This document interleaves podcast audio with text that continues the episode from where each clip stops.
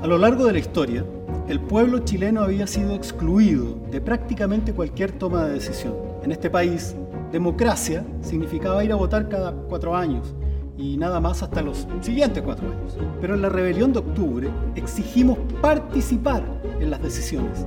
En la constituyente instalamos el referéndum revocatorio para todo cargo de elección popular.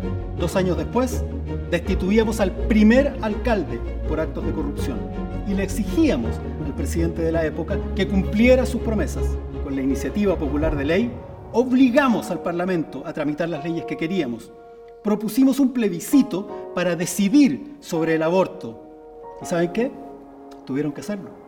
El presidente ya no concentraba todo el poder como un pequeño monarca y entregó gran parte de ese poder a las regiones, a los municipios y a nosotros, las personas, para que se autogobernaran de acuerdo a sus propios intereses y no a los de una cúpula política atrincherada en la moneda.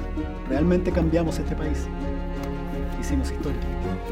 La historia de nuestro futuro la escribimos hoy. Vota Jorge Baradí, Distrito 10. Hagamos historia.